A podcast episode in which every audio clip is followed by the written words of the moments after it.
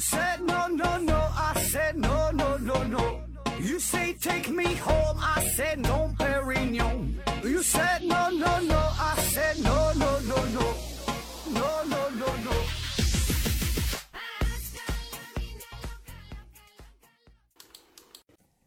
no. 拼命探索，不计后果。欢迎您收听《思考盒子》。呃，咱还是线上硬广啊，这个听节目送奖品。奖品呢，现在有这么几样，一个呢是美人茶公司提供的五大箱子茶叶，还有一个呢是大家学公司提供的五大箱子护眼学习台灯，还有一个呢是大家学公司提供的一份价值五百元的网络学习课程。现在呢，参加抽奖活动的这个朋友是越来越少啊，所以这个中奖的机会也是越来越高啊，大约呢有十分之一左右了。所以欢迎大家呢积极参与抽奖活动哈，预祝大家都能中奖。然后我的这个私人微信号是思考盒子的拼音思思考考和和子子啊，注意拼读声发音。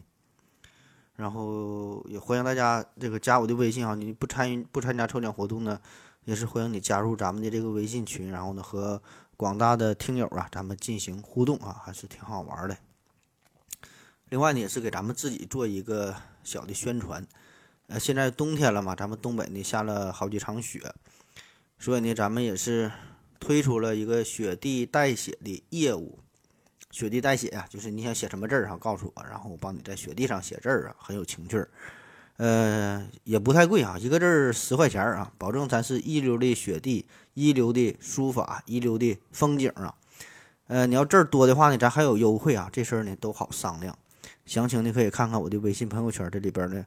呃，发了一些这个东北的冬天的呃雪景这个场景啊，我个人感觉还是挺漂亮的，欢迎大伙儿的支持咱们这个活动啊，特别是呃很适合那种就比如说情侣之间，你想你想表白哈，你表白这个事儿，必须呢得找一个合适的点，对吧？你得营造一个一个一个一个氛围，对吧？你你是吃点西餐呐，点个辣啥的，对吧？所以这个雪地表白这就是一个很好的方式方法，一个很好的一个一个点，能打动人。就比如说你在南方上大学，然后你女朋友跟你一个学校的一个班的，或者是别的系的啊，一个学校里边都在南方，然后就很少看到雪嘛。你问你女朋友说你你看过雪吗？然后她可能会说，我说当然看过了，俺家就黑龙江的，咋没看过雪？所以这个时候，你就可以打开手机让她看一看，咱何总亲自给你拍的在雪地上写的字儿。然后呢，对你女朋友你就说，你看这个就是我特意在雪地上写下的对你的真情告白。我就知道啊，你是一个北方的一个女汉子啊，我知道你喜欢这这这种颜色，喜欢这个温度啊，所以呢，我就是特意写下了这这个这行文字啊，我对你的表白，那这事儿不就成了吗？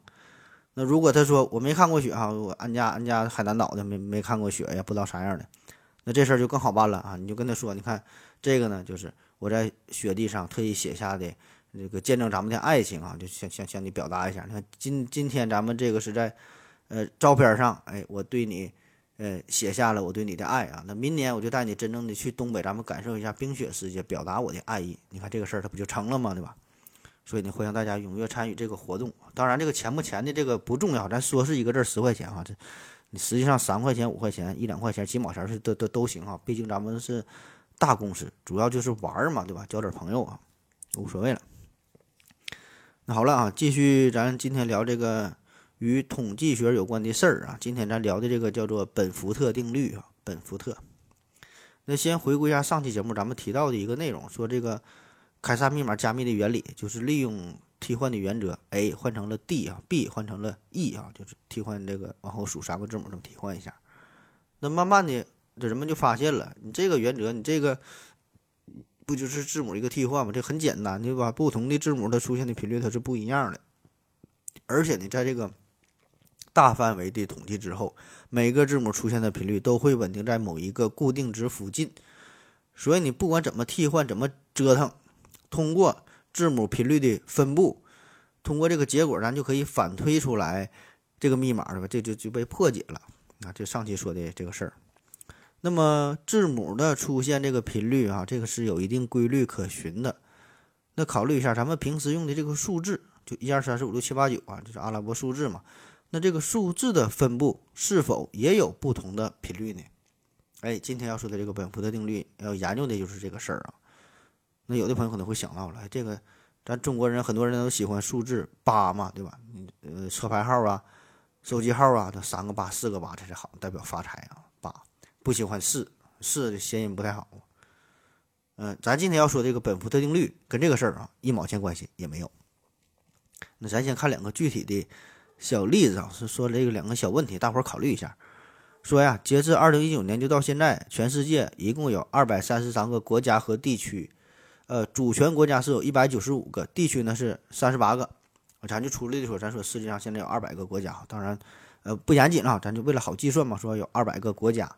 那这么多的国家，每个国家这个人数那保证是不一样的。那么问题来了啊，你就觉得？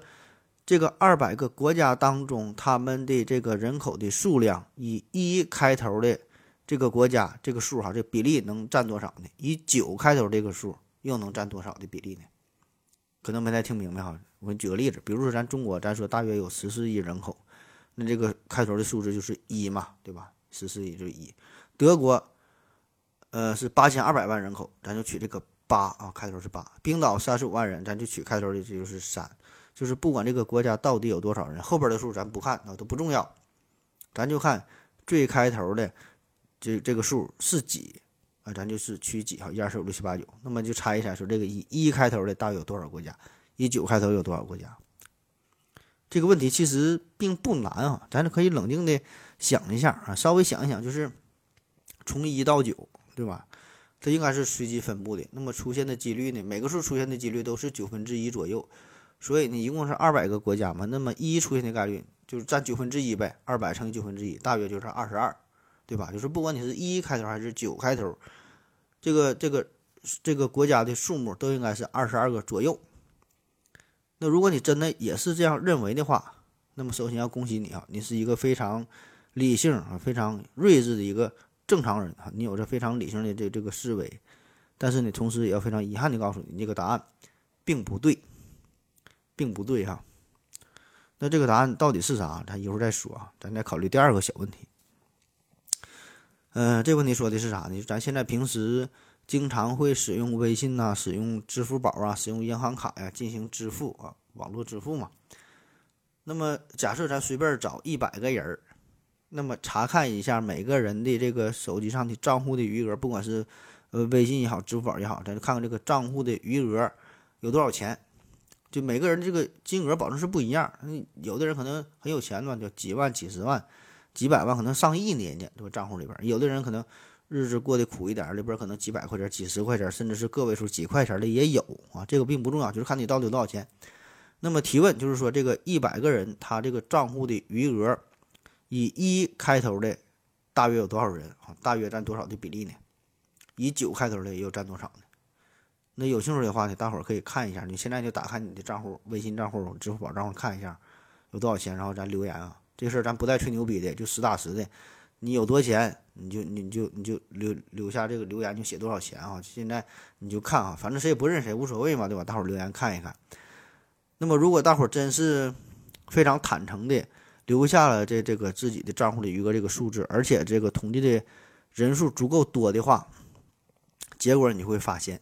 以一二三开头的这个数据，明显的要多于以七八九开头的这个数据，特别是一开头的应该是最多啊。那么实际统计的结果，就咱公布一下，包括咱第一个这个问题说的关于呃国家人口这个数量的问题啊，就是答案都是类似的，就是说实际上以一开头的这个数据的结果，大约占百分之三十点一啊，都大约有三分之一了，而以二开头呢，大约占百分之十七点六。然后呢，以九开头的，大约呢只占百分之四点六，就是从一到九啊，这个分布的频率，这是一个越来越少的这个逐渐下降的过程啊。不信的大伙儿可以留言，然后呢看一下啊，吹牛逼的咱就另说了。那么上面举的这两个小例子啊，这个就是就叫统计学的力量嘛，就是不管你信不信啊，反正我是信了。就是很多东西，特别是关于数学当中关于概率啊、关于统计的内容，就有很多的这个结果都是违背咱们人类的直觉，违背咱们的经验，就跟咱们想象的的不一样，甚至咱们感觉都是很不靠谱的事儿。但是呢，事实它就是如此。而且人家这这这个数据啊，这个理论背后呢是有强大的呃一个数据的支持啊，就是咱刚才举的这个例子啊，就从一到九这个分布它是不平均的，从一到九就越来越少，这个就叫做本福特定律。那咱说的这个两个小例子，这个只能算是牛刀小试，开开胃啊，就感觉挺好玩的。那这个本福特定律它有啥用呢啊？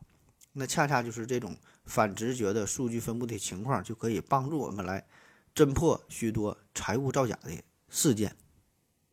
啊，说一个最有名的啊，在二零一一年的下半年，那对于美国来说，二零一一年的下半年这是一个多事之秋哈，发生了两件大事儿。第一个呢，就是九幺幺恐怖袭击事件啊，飞机撞大楼啊，这咱都听说了。到现在一晃都快二十年了啊，这一个事儿。另外一个事儿就是安然公司宣布破产，这个事儿呢，咱可能没太关注，没太听说过，就是安然公司没太听说过。呃，其实这个安然公司曾经是相当的辉煌，辉煌到什么地步？它是世界上最大的综合性天然气和电力公司之一，也是全美最大的天然气采购商和出售商。呃，举个例子哈，就相当于这个中石油、中石化或者是国家电网，在咱们中国的感觉哈，那都是数一数一的地地位了。而且这个安然公司，就在它破产的前一年，它还安然无恙哈，让人感觉安然呢。这个安然公司就在破产前一年还排在世界五百强的第七位啊，相当牛逼。而当时披露的它的这个营业这个。一年的营业额达到这个数值是一千亿美元哈，你想想这是啥概念啊？这是大约两千年的时候，而且这个公司还连续六年被《财富》杂志评为美国最具创新工程、最最具创新精神的公司，挺牛逼。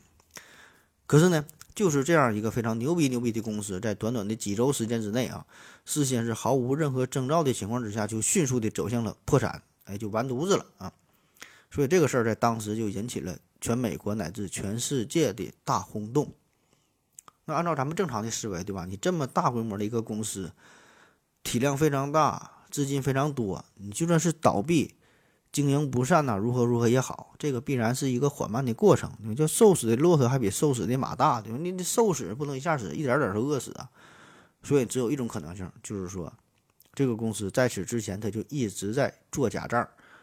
就其实他并没有这么多钱，并没有看起来这么这么繁荣啊，这么这么欣欣向荣的感觉，所以呢，当时很快就传出来了，说这个安然公司的高层管理人员涉嫌做假账的丑闻，所以这个一时间呐，会计造假这个事儿就成为了中外关注的一个焦点，所以呢，也有呃很多很多人就猜测说，这个安然公司其实它早就不行了，只是呢它隐藏的非常好。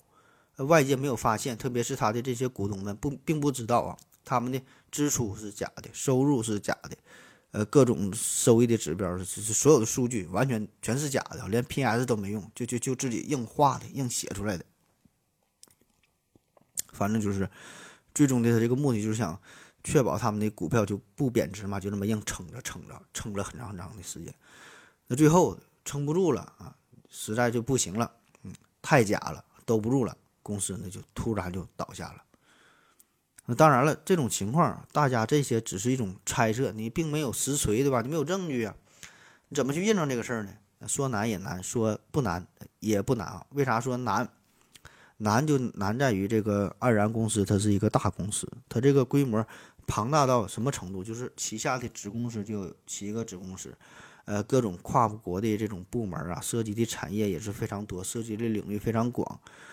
所以呢，你想一一调查这些账目，把每个公司的这个账目都核实一下，首先这个工程量是非常的巨大，而且呢，最后你把这些个这些调查结果综合在一起呢，很难得出一个统一的结论，对吧？有有挣钱的，有不挣钱的地方，公司每个公司波动都很大，所以你很难得出一个统一的结果啊，这是说难的地方。那另一方面说简单也简单，因为这个时候咱就可以利用本福特定律。就是事后还真就有好事者抽取了安然公司一些资料啊，就随机抽取一些资料，一看，哎，就是结合本福特定律的这个数字分布的规律，很快就暴露出来这个问题，就的确安然公司在做假账，不符合本福特定律的这个分布。这个安然公司它的这个每股盈利的数字都严重的不符合本福特定律哈，所以这个事儿就是证明了安然的高层领导。呃，确实呢是改动过这些数据当然，现在说这个事儿啊，就是有点这个事后诸葛亮的味道，对吧？你你人家破产了不行了，你你你叭叭叭搁这儿分析啊。而且这个公司数据它不符合本福特定律，这个也并不能作为一个非常严格的证据，对吧？但是说呢，毕竟啊，咱今天讲本福定律嘛，毕竟这个事儿呢，可以给我们带来很多的启示，就是说可以利用本福的定律进行一个初步的筛选，然后对于存在问题的数据，咱们再进行详入、详细、深入的调查。而且呢，对于咱们外行人来说，本福定律利用这个办法，这是一个非常简单有效的，呃，一个一个很好的一个方式方法啊，就是进行初步的验证嘛。那我们通过分析一家公司的财务数据，对照本福特定律的这个数字分布的这个情况，基本就可以判定这个财务是否，嗯，经过了这个人为的修饰、加工、改造啊。这样，如果你是一个股民的话，以后也可以学着点，就是看一下这个公司的财务报表，呃，分析一下是不是它有改的地方、改的太假的地方。啊，当然了，这个在中国，这个股民呐，还有这个男足的球迷哈，我觉得这个都是两种非常神奇的存在啊。他们也不太愿意动用自己任何理性的思维啊，就就就算是愿意动用自己的理性思维，他也分析不出来，呃，什么任何有益的结果。好了，咱们先休息一会儿。我要跟正南去尿尿，你要不要一起去啊？我也要去。哎，风心，我要跟正南、阿呆一起去尿尿，你要不要一起去啊？好了啊，喝了口水，来咱们继续聊。在一八八一年，有一位叫做西蒙·纽克姆的美国天文学家，在查阅数学用表的时候，发现了这么一个奇怪的现象，就是这个数学用表的每个页面上呢，按理说都是密密麻麻的分布着很多不同的数字，但是说这些用表的损耗的程度却是不一样的。就是首位数是一的这个页面，要比其他数字的这个页面要脏的更多啊！啥叫数学用表哈？呃，因为那个时候它没有计算机，没有计算器，没没没有计算机，呃，所以呢，对于一些天文计算来说呢，经常会使用到一些三角函数啊，求对数的各种计算。那么这个时候呢，就会用查表的办法。呃，我记得我上学的时候呢，还还用过这种啊。就是查这个对数表啊，然后翻哈是哪个数是是多少，密密麻麻的。我估计现在可能是没有了。那咱说这个天文学家，这个这个纽纽克姆啊，他呢作为一个天文学家，自然的也是要经常接触到这种操作啊，查这个表。那久而久之，他就发现了这个首位数是一的数字这个页面比其他页面要脏的许多，非常的破烂。那这就说明这些页面被人查阅的机会更多，更加的频繁。也就是说，这个首字母是一的这个数字啊，在数学计算当中呢，会更加频繁的会使用到啊。当然，这个纽克姆他当时是否想到的这么的深入哈，这个事儿现在呢，咱还不好去过多的去揣测。呃，反正是一提到本福特定律这个历史这个故事的时候，就查阅了很多的资料啊，基本呢都会提到这个人，都会说到这这个事儿啊。具体咋回事，咱也不知道，就跟你这么一说。那其实按理来说，这种情况呢，并不是说什么特别奇怪，对吧？呃，咱可以非常理、非常感性的理解一下，就是毕竟咱们在图书馆里边看书的时候，大部分的书都是这个头几页都是比较脏，嗯，就大伙都看头几页看的比较多。就是咱拿拿一本书上来，你保证是先翻这个头几页一看哈。话说天下大事，分久必合，合久必分啊。说这是一个最好的时代，这是一个最坏的时代。还有说什么幸福的家庭都是相似的，不幸的家庭就各有各的不幸，对吧？你看书都看前几页，你看完了啊，不喜欢了，那丢下去不看了。你你喜欢了，可能就拿回家啊，再看就再说。所以这个前几页保证是会更加频繁的被翻阅，也就会更脏更破啊。这个事儿它很正常，就是你真正能把一本书看完的，特别是说你在图书馆里边把一本书看完，这种情况它很少，对吧？叫呃迷不有初，显刻有终啊，就是都看。刚开始打开看哈，你都看完的很少嘛，所以这种情况对于这个查这个对数本来说呢，可能也是如此。所以这个并不算什么特别神奇的现象。就咱平时咱背这个英语单词不也是吗？对吧？基本上就看这个头一两页呗，上来就是 abandon 哈，abandon，不管是四六级雅思托福上来就让你 abandon 啊，这词儿非常的熟悉，你就放弃吧，不 abandon，后面的书都没看，基本就跟新的一样。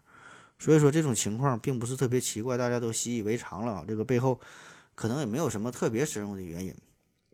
但是说呀，这个纽科姆这个人啊，他就很厉害嘛，厉害之处就在于他就发现了这个现象背后可能有着不是那么平凡的原因。然后呢，他就很快就发表了一篇文章，就分享了自己的这个小发现啊。当然，他也没。呃，给出没能给出具体的对于这个事件的解释，就是说他只是描述了这么一个现象，很好奇嘛，描述这么一个现象。可是你想想，当时他的身份作为一个天文学家，然后呢发表了一个关于统计学上又如此一个无聊的这么一个内容，啊，自然是没能引起大家的注意啊。这这是不是疯了？这玩意儿有啥用？所以这个事儿就此就算是放下了。那其实这个西蒙纽克姆。这人非常的传奇啊，咱是没听过，但是实际上，呃，有一定的江湖地位啊。在一八九七年，他曾经担任过美国数学学会的会长。那在卸任之后呢，他还创建了美国天文学会，并且呢，担任了美国天文学会的第一任的会长。你看他这个这个身份啊，其实是很牛逼，这影响力也应该是挺大，对吧？可是非常遗憾，就是说他在之前发表这个文章的时候，关于这个对数表头几页非常脏的。这个发现的时候，呃，还没当上这么多的大官，还还还没有这么多的头衔儿，所以当时他这个文章就是说没能引起学界内部的足够的重视哈，大伙儿呢就把这个事儿他就放下了啊，就消停了很长一段时间。那么这种数字分布不平衡的这个状态，这个问题再次走入人们的视野，就是直到在此之后的五十七年，就是这个本福特出现了。本福特，本福特呢，本来呢他叫福特。瞎扯呢，本福特就是本福特。本来呢，他是一个物理学家。早年呢，他是在通用电气公司，呃，工作，只是一个物理学家。啊，这个没有什么过多可介绍的，就是正常一个物理学家，实验室里边上下班这么工作。那么在他的工作过程当中，无意间他就发现了数值分布的不均衡的这个现象。那不仅是注意到了这个现象，他呢还要走得更远，就是研究这个背后的规律，而且呢发现了其他的一些数据，比如说。呃，咱之前说的各国，呃，人口的数量，各个国家的面积啊，一个公司的盈利的数额，人口的出生率、死亡率啊，数学，呃，这这个物理啊、化学的一些常数啊，甚至说这个棒球统计的表的上面的一些数据，呃，有个同有个非常专业的说法，这个叫做任何一组同质随机发生的数据啊，都有这种这种这这种规律性的分布。那么结合这个数据的统计。呃，可以说本福特呢是重新而且是正式的发现了这个规律。据说本福特当时是收集并且研究了两万零二百二十九个数据的这个结果哈，就非常之多了。那么这个数据的来源是千差万别嘛，包含的不同的来源。呃，这些数据的结果，统计结果就是基本都符合他发现的这个规律，也就是呃证明了纽克姆啊之前的发现呢是对的啊。而且不仅如此，这个本福特呢，他还发现了不同数字具体的所占的比例，就是一，嗯，以一开头的所占的比例大约呢占百分之三十点一左右，二开头的大约占百分之十七点六，啊，继续这么算下三十五六号到九大约呢是占百分之四点六啊。那之前说了，而且这个本福特呢是基于大量详实的这个数据作为基础，所以呢这是可以说是有着非常坚实的理论后盾。那么。他这个事儿啊，一发表出去之后，自然呢就是得到了学界内部大家这种广泛的认可。当然，这个本福特本人也没能给出一个非常严格的理论上的证明，就是说他只是找到了这个规律，但是这个背后的逻辑是啥？呃，他研究的也不是太明白啊。那在咱们一般人看来，这个观点确实是有点违背逻辑、违背直觉，确实有点不敢相信。就按理说，这一到九，对吧？你出现的这个几率。这一本大都是九分之一啊，但是事实就是事实啊，这并不会以你的想法作为转移。当然，关于这个本福特他发现这个规律，这个这个故事啊，也有不同的版本啊。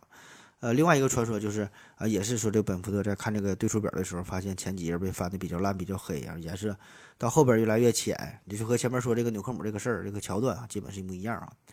啊，这事儿咱也不知道是真是假，我我也没办法调查这个信源的可靠性啊，我就是就靠百度啊，我就百度也不会什么危机啊，什么什么玩意儿找帖子翻墙啥的，就是百度百度上都这么说的，呃，就当真事儿听啊，咱就是听个热闹就完事儿了呗，对吧？这玩意儿就像当年说这个苹果砸中牛顿的脑袋，发现万有引力一样，对吧？这个事儿真假，你说能咋的？咱就听个热闹呗，都外行。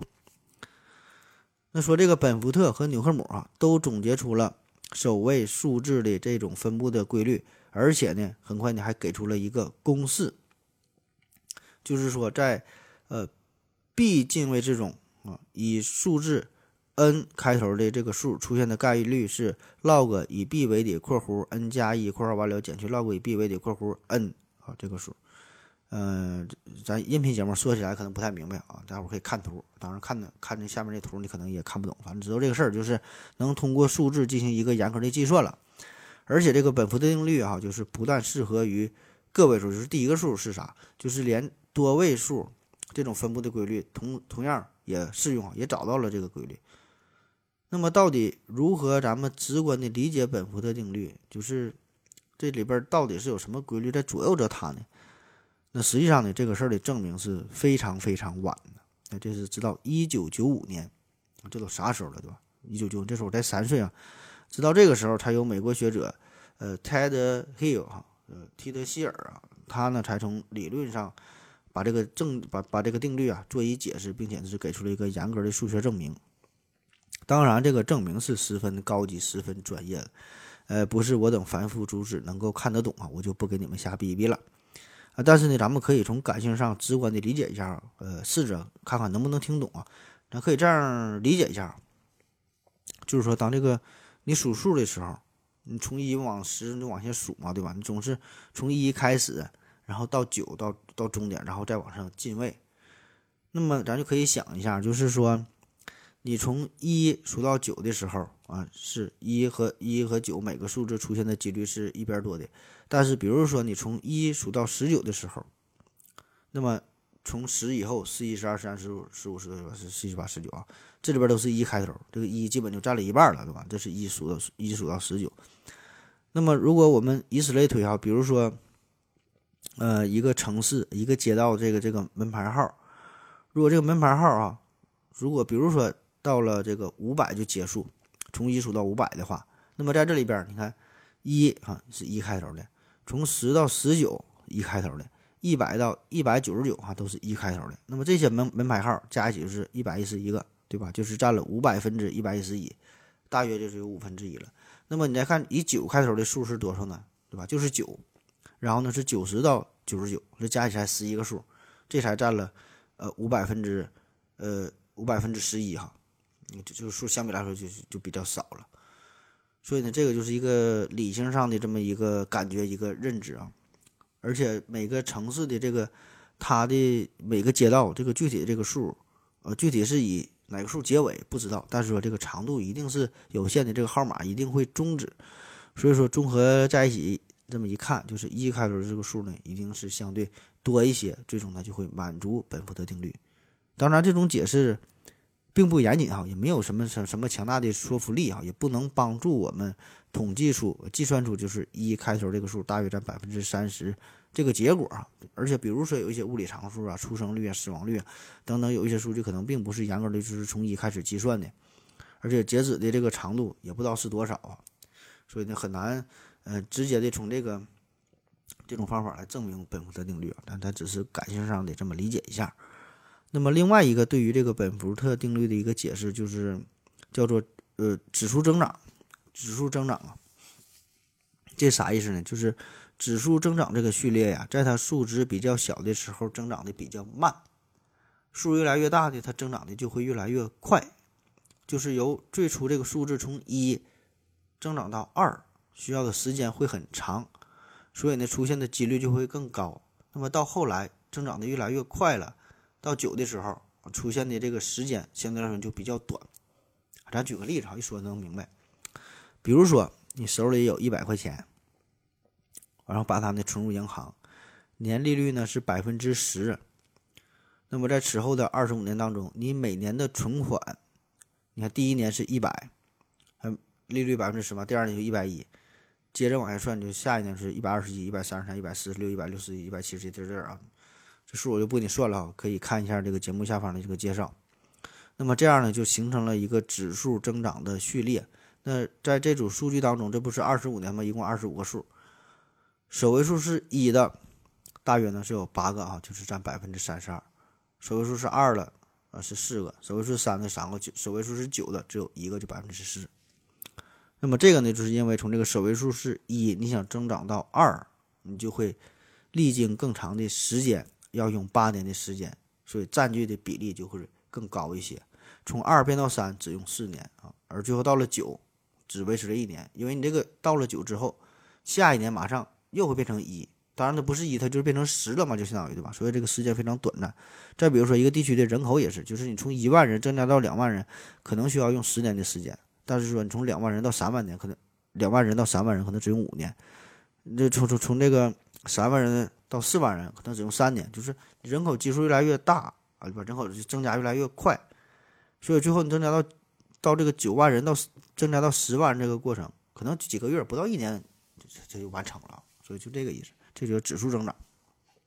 那么显然，在某个时刻，你得到以一开头的这个概率，明显就要比九开头的它就要大了，对吧？而且这个指数增长的形式，在自然界当中，这是一种呃十分普遍的存在。只要一个变量的增长率与它的这个大小成正比的话，那么结果呢，自然就是一个指数的增长。比如说这个人口的增长，呃，这个呢，就是一个非常呃明显的一个变化啊，这个咱们都可以呃理解了吧？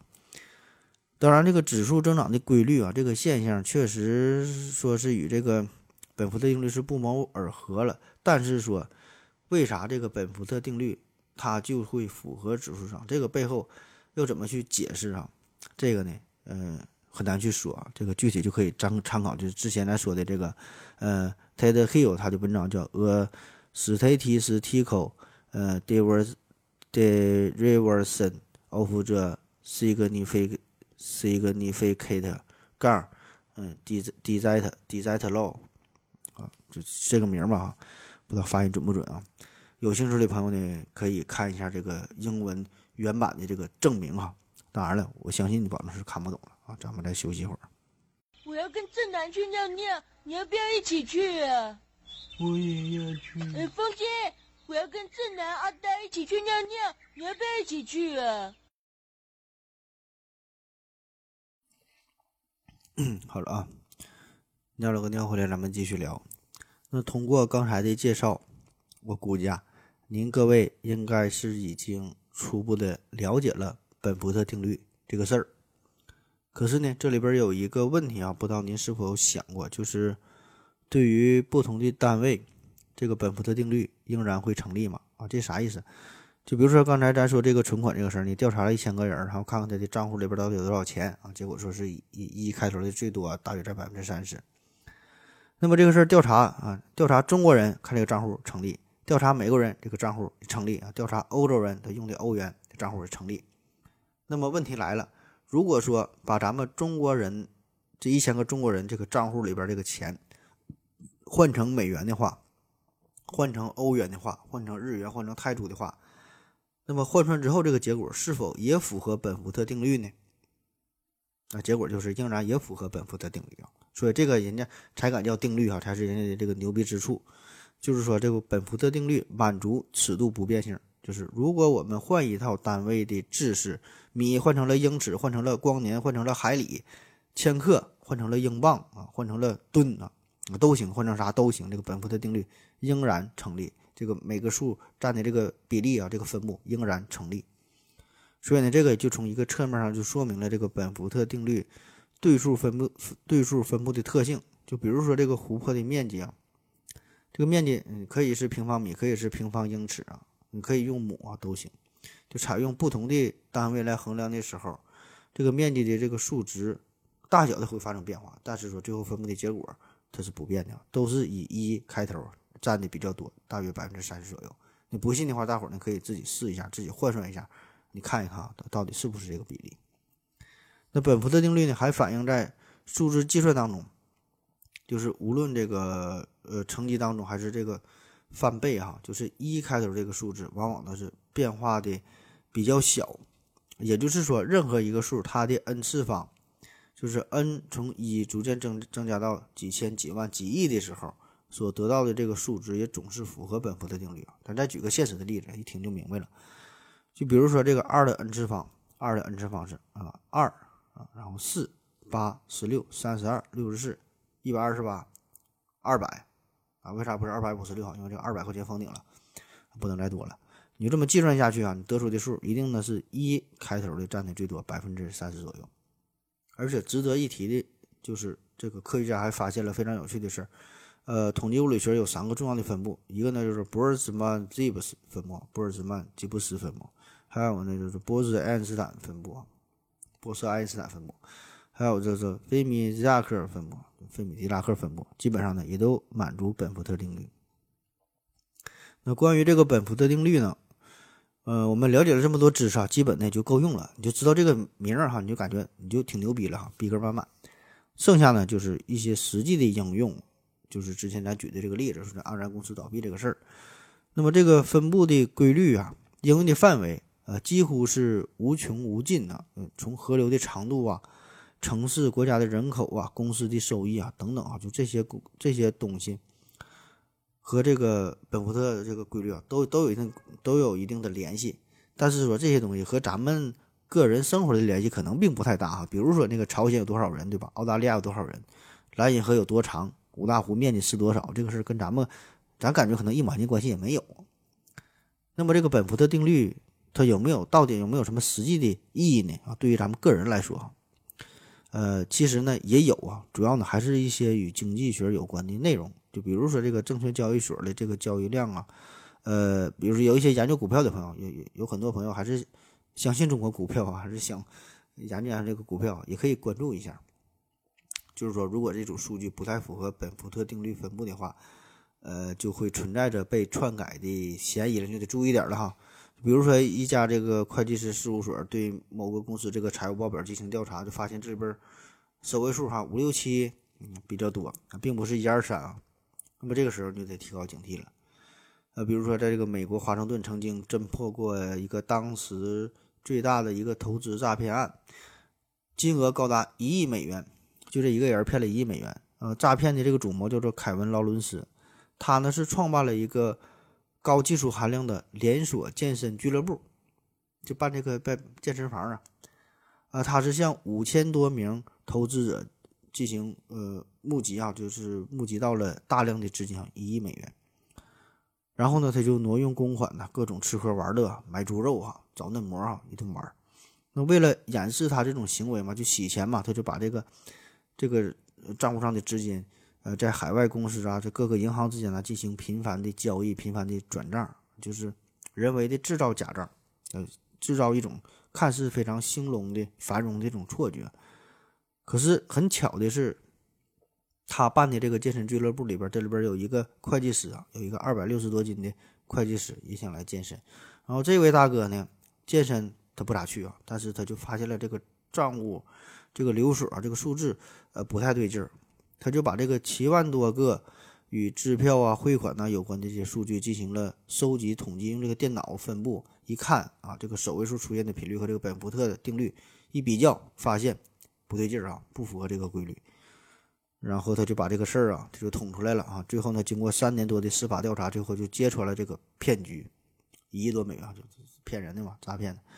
在二零零二年的时候，劳伦斯被判了二十年的徒刑啊。那么这位会计师大哥依然是保持着二百多斤的重量啊，一点也没瘦。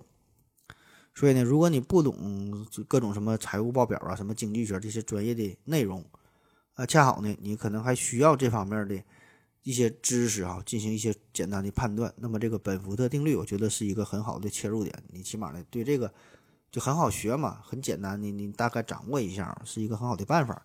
在金融领域、金融领域啊，保险公司啊，什么什么很多方面啊，都可以利用一下，检测一下这里边是否有虚假的成分。比如说，现在世界呃著名的四大会计师事务所，呃普华永道、德勒、毕马威啊、安永啊，这这这都是呃用到这个最简单的本福特定律啊，进行一些初步的筛查啊。所以呢，各位大老板啊，有兴趣的可以研究一下。祝各位大老板发大财、走鸿运啊，多多多多给咱们节目打赏啊。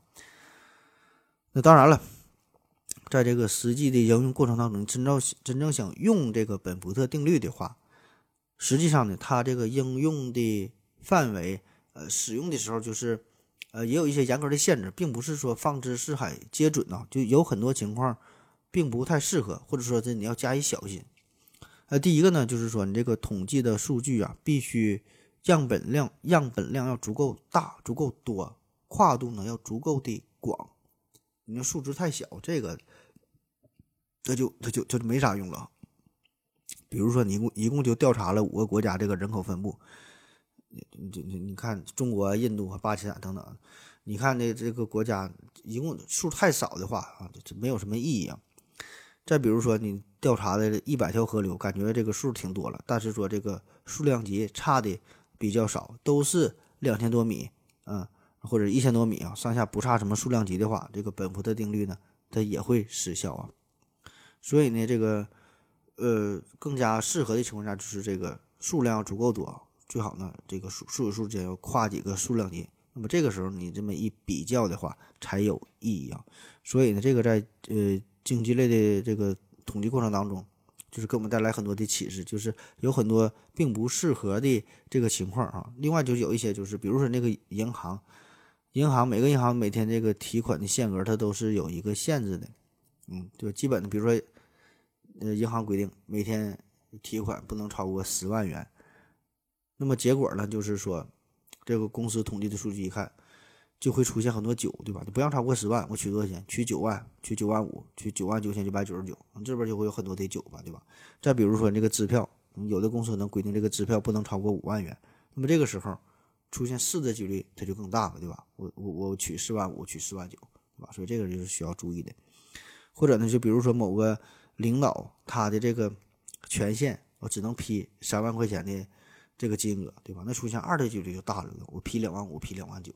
所以这个时候呢，都是咱们需要注意的。再比如说这个商场商场的促销，满六百减五十，那这时候大伙呢都买六百块钱东西，对吧？六百多一点，对吧？凑够六百就完事了呗。所以这个时候它出现六的几率就比较大。所以说这个本福特定律，它定律它是定律啊，它是定的，它是死的，但是人呢是活的。所以呢，呃，很多时候它是满足这个定律，但是说在实际应用过程当中会有一些因素在左右着它，所以这个你就得。活学活用啊，并不能用一个死的定律去套用这个活人的身上啊，就不能去衡量，呃，单独用这个数据就是冰冷的，呃，衡衡量这些现实的内容。第二大方面呢，就是说，有很多数据呢，呃，并不符合本福特定律啊，就是本福特它有一定应应用的范围，就是比如说有一些是人为制造出来的数据，这个数它就是这么规定的啊，这里边它没有什么依据，没有什么道理，就比如说电话号码。身份证号、呃，汽油的价格、发票的编号，对吧？它就这就不符合本福特定律。你看咱手机号，那都是以一开头的，你这玩意儿上哪说理去，对吧？你调查一开头百分之百了的，那汽油的价格，它就定，它就这么多钱呢，就六块多钱，对吧？你上下便宜点，它五块多钱，那就五和六开头的就多呗，对吧？就不符合本本福特定律。还有一些呢，就是随机数据，比如说彩票的中奖号码啊，啊，理论上它是一个随机分布，对吧？所以这个时候。它也不符合本福的定律。那如果这要也符合本福的定律，早就他妈的赔的底朝天了，它它不可能存在了啊！这就是随纯随机分布的事儿。当然，你可能觉得这个一个国家的人口的数量啊，感觉这个也是应该是随机分布，就河流的长度，这不也是随机的吗？但是说这个人的出生，它是一个人生出来的，有一个人、两个人，还有三个人，河流的长度它是一米一米，它往前推展开的，它就是一个越来越多的过程。但是说双色球。彩票这个事儿呢，它就不是这么累积的，它是随机开的。这事儿能理解明白，呃，基本的你也就理解这个本福特定律了。那第三大方面就是说，这个数据啊不能经过人为修饰啊，这也是最重要的。经过人为修饰，你造假之后，这组数据有了人为的干扰，它就不符合本福特定律的分布了。就比如说前面咱反复提到的这个二然公司造假，那其实历史上有很多的事件，很多的事儿。呃，很多公司啊，具体名咱咱就不一一去说了。它的这个账目上可能都都会存在着这种伪造的情况啊。特别呢是很多人喜欢在伪造的时候，更多的利用这个五和六开头哈，不知道咋想的，而并不是一。而且这个推而广之，不仅是经济上、金融这方面，在很多选举的过程当中呢，也会存在着数据造假。那这个本福特定律呢，也有它的用武之地。呃，说这个华盛顿邮报曾经有一篇文章说，这个二零零九年伊朗总统大选呢就有造假的嫌疑，就是不符合本福特定律。还有这个科学家呢，通过这个数据的统计也发现了，在二零零四年，呃，美国总统选举这个佛罗里达州的投票啊，也是存在着欺诈的行为。还有这个二零零四年委内瑞拉的投票，同样也是如此。还有这二零零六年墨西哥的投票，就这些数据，最终的分布结果呢，都是不符合本福特定律啊，所以呢，都是很值得去怀疑的。那除了在实际的社会的这些这些应用哈。在二零零九年的时候，西班牙的数学家在这数数的分布当中呢，也找到了与本福特定律有关的这个研究啊，这个事儿。就是虽然这个数数分布，咱们通常觉得这是一个完全随机的分布，好像没有任何规律嘛，对吧？但是说啊，这个西班牙数学家他就发现了，在这个数数数列当中，每个数数的首位数字也有明显的分布规律啊，也可以呃描述成这个数数的本福特定律。那么这个发现呢？也给咱们就是提供了对于数数属性的一个新的洞见，那希望呢，以此呢，呃，可以给我们带来吧，就是这个关于数数分布的一些更多的启示。那好了，今天的节目啊，基本也就是这么多了，不知道大伙听没听懂啊？反正起码听过这个词儿，大概的意思理解呢，也就够用了。所以这个东西，其实我觉得还是挺有用的，挺有用。呃，在这个二零一七年的时候。呃，说咱们著名的这个演员英达呀，在这个美国因为洗钱案，然后被拘捕了哈。原因就是在二零一二年、二零一一年到二零一二年间，他把四十六点四万美元分为五十次存入到了银行。你想想，四十六四十六点四万分五十次存入银行，就是每次存款都不到一万块钱呗。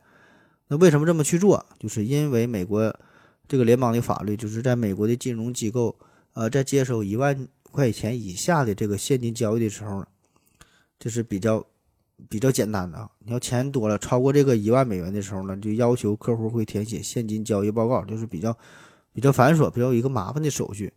所以呢，这个英达呢，他就是进行了结构拆分，就把这个四十六万啊分成了五十次哈，每次不到一万块钱。那么这个结果显而易见，就是你每次这个存款大多都是以九开头的，对吧？每次存了九千多块钱。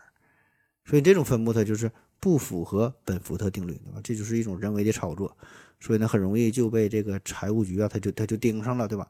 所以呢，你自以为是耍了点小聪明，想掩人耳目，那实际上他谁不比你贱，对吧？就你最傻逼，是吧？你保证就是被人盯上了，就看人家想不想去搞你而已了。那希望今天的节目，呃，可以拓展一下大伙儿的思维哈，就是应用到实际的生活当中、工作当中。如果你是，呃，投资一个什么企业呀？你你是一个大股东啊？那你然后呢又恰巧不太懂财务，不不喜欢这方面的事儿啊？呃，可以这个利用这个本福特定律，就随便看一看这个公司的什么财务报表之类的，然后看这个哪个数哎出现的比较多啊？一二三四五这个每个数出现的比率是多少？可以初步看一看。那如果你是投资的自己整个什么小买卖啊，整个小餐馆啊，开个小卖店之类的。然后你手下有这个店员啊，他店员每个每个月给你报这个数据啊，报这个营业额，你也可以用这个方式看一看，看是否有用啊。那好了，今天的节目就这样。那么最后啊，再再教大伙一招，就是除了本福特定律啊，咱还可以结合叫做呃末尾数字定律。末尾数这本福特定律不是这个数的开头嘛？那么这个末尾啊，这个数的判断呢，就是通过判断一组数据末尾这个两位数啊，也能给我们提供一些呃信息啊，看这个数是否是造假。这个数字最后两位，它这个出现的概率和这个首位不一样，末位两末尾两数，末尾这两个两位数出现的概率是均匀分布的，就是说从这个零零到九九啊，一百个数啊，每个数出现的概率都是百分之一。那么，如果你把这两个方法结合起来哈，你就是如虎添翼哈，你就无敌了。你可以用这个办法呢，就可以鉴别是否造假了。这个末尾数字哈，还有这么几个特征。第一个呢，就是末尾这两位数，呃，如果是造假的话呢，通常呢会有这种递减的现象。就是有实验就发现了，人们都存在这种心理，就是你在编造这个假的这个数据的时候呢，经常会出现这种递减的形象、递减的情况。就最后这两个数呢，通常习惯。二一三二四三五四六五七六八七九八，就是后边数比前面哎小一点啊，喜欢这么去编，这样的感觉这个心理上呢可以更加安全一些啊，这是这是一个值得注意的地方。另外呢，就是对于这种编造的数据啊，人们呢通常很少会使用零零或者是五五结尾，因为这这这这种连号啊，大伙儿呢可能觉得这个数显得不够随不够随机啊，感觉比较假，所以编这个数的时候不太使用这种这种连号的情况。所以你看这个报表的时候，呃，也可以注意一下。如果要是看了好几篇都没有这种连号的情况，你也应该注意一下了。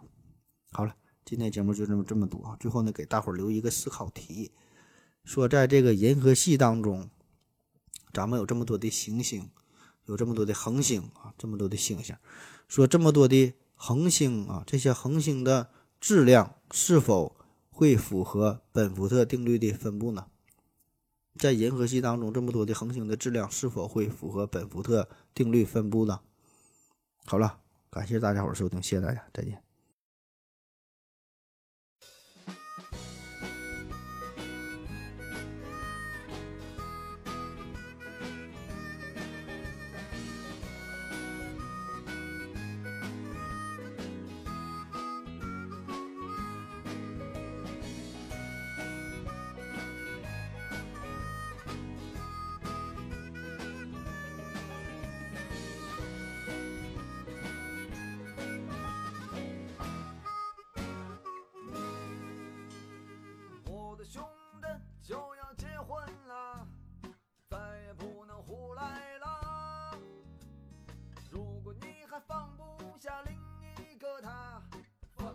还有我们呐。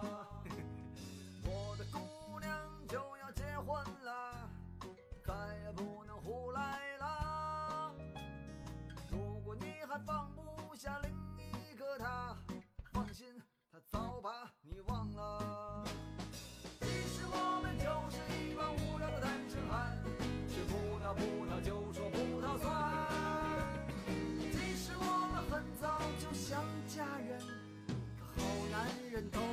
结了婚。其实结了婚以后挺好的，兄弟你不要害怕，除了不能随便去采野花，多了一个爸一个妈。其实结了婚